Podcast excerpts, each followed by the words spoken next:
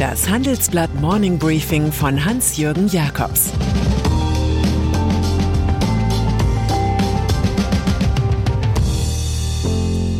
Guten Morgen allerseits. Heute ist Mittwoch, der 11. Mai 2022 und das sind unsere Themen. Zeit, die Minuszinsen zu streichen. Der Börsenabsturz von Apple. Elon Musk hofiert Donald Trump. Nach einer kurzen Unterbrechung geht es gleich weiter. Bleiben Sie dran. Sie leben Fairness, Kultur und Werte? Zeigen Sie Ihr Engagement als Arbeitgeber und werden Sie Teil der Fair Company Initiative.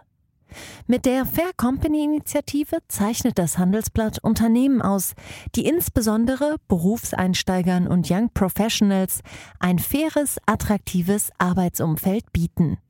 Zu den entscheidenden Werten gehören unter anderem das Engagement für Mitarbeitende, Diversity und Chancengleichheit, Nachhaltigkeit und gesellschaftliche Verantwortung.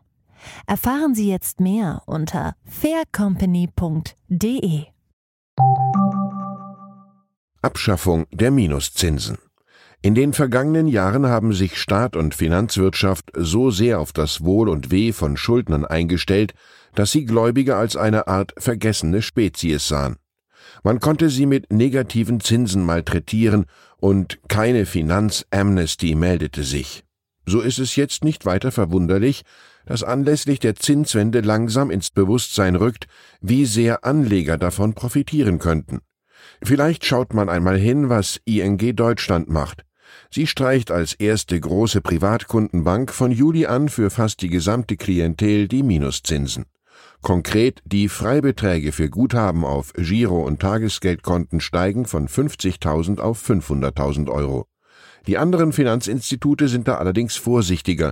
Ihr maximales Versprechen liegt darin, Negativzinsen zu streichen, wenn die Europäische Zentralbank ihrerseits den negativen Einlagenzins zurücknimmt.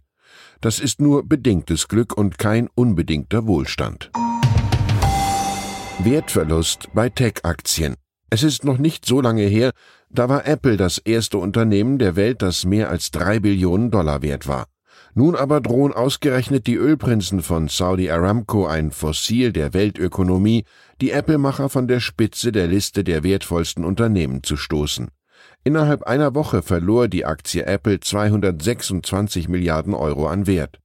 Think Different, den Slogan des Konzerns aus Cupertino, haben wohl einige Investoren als Aufforderung zum Ausstieg interpretiert.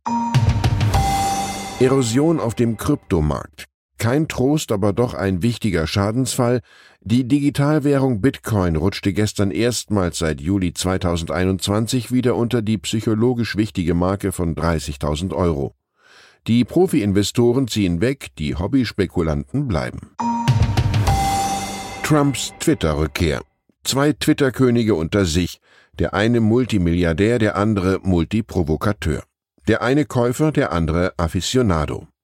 Ungeachtet des öffentlichen Drucks will Elon Musk schon bald die Twitter-Verbannung des früheren US-Präsidenten Donald Trump rückgängig machen. Sie war wegen Trumps Verstrickungen in den Komplott zum Sturm auf das Kapitol ausgesprochen worden. Ich würde das Verbot aufheben, sagte der designierte Twitter-Besitzer, es sei moralisch falsch und einfach nur dumm gewesen. Trump war bei Twitter, Facebook und YouTube verbannt worden, nachdem er Sympathie für seine Anhänger bekundet hatte, die am 6. Januar 2021 das Kapitol in Washington stürmten. Die Meinungsfreiheit, von der Musk erzählt, ist in Wahrheit Propagandafreiheit. Baerbock besucht Kiew. Und sie bewegt sich doch, die Bundesregierung. Außenministerin Annalena Baerbock hat als erstes Mitglied des Kabinetts im Krieg die Ukraine besucht. Die Visite war überfällig und bewies kommunikative Fähigkeiten der grünen Politikerin, die sehr mit dem Buchhaltergestus des Kanzlers kontrastieren. Präsident Volodymyr Zelensky dankte der Deutschen bei einem Empfang für die Unterstützung im Krieg gegen Russland.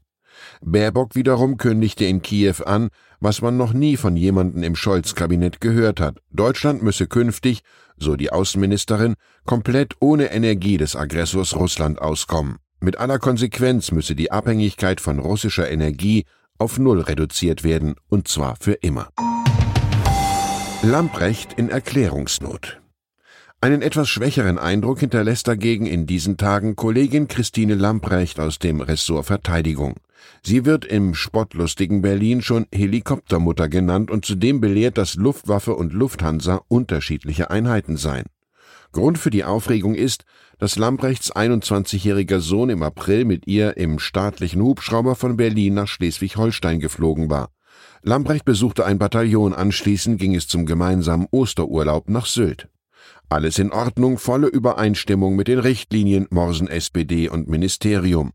Doch manches wirkt dahingeschlampert. So wirkte es zunächst so, als sei das private Begleichen der Kosten durch Lamprecht schon passiert, dann jedoch hieß es, eine Kostenrechnung werde derzeit erstellt. Das könne dauern.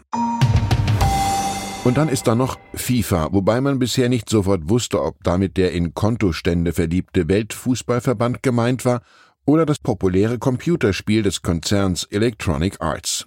Nun endet nach 30 Jahren die Zusammenarbeit. Der Gaming-Fußball heißt vom Herbst 2023 an EA Sports FC. Der Anbieter spart sich eine jährliche Lizenzgebühr von rund 150 Millionen Dollar, die der Verband kräftig anheben wollte. Und man fühlt sich nun komplett frei, nicht jedes Mal die Fußballfunktionäre fragen zu müssen, ob die ausgesuchten Drittfirmen genehm seien. Geht es zum Beispiel um einen Sportartikelhersteller, habe man den Verbandspartner Adidas nehmen müssen. Nun bläst der EA-Konzern zur Offensive auf das Fußball-Metaversum, sollte aber nie eine alte Weisheit des Bundestrainers Sepp Herberger vergessen. Die Leute gehen ins Stadion, weil sie nicht wissen, wie es ausgeht. Ich wünsche Ihnen einen stimmungsvollen Tag. Es grüßt Sie herzlich Ihr Hans-Jürgen Jakobs. Zur aktuellen Lage in der Ukraine Rücktrittswelle von Gouverneuren in Russland. Am Dienstag erklärten innerhalb weniger Stunden insgesamt fünf Gebietschefs in verschiedenen Landesteilen, entweder zurückzutreten oder nicht zur Wiederwahl antreten zu wollen. Ukraine-Krieg treibt Lebensmittelpreise. Die Lage auf den weltweiten Agrarmärkten verschärft sich. Ein Ende der Preisspirale ist noch längst nicht erreicht, fürchten Experten und warnen vor einem Gaslieferstopp. Weitere Nachrichten finden Sie fortlaufend auf handelsblatt.com/Ukraine. Das war das Handelsblatt Morning Briefing von Hans-Jürgen Jakobs, gesprochen von Peter Hofmann. Die Welt steht vor gewaltigen Herausforderungen. Zum einen die Energiewende voranzutreiben und gleichzeitig den Klimawandel einzudämmen. Und auch der Energieträger Wasserstoff gewinnt weltweit immer mehr an Bedeutung. Doch wie geht es weiter?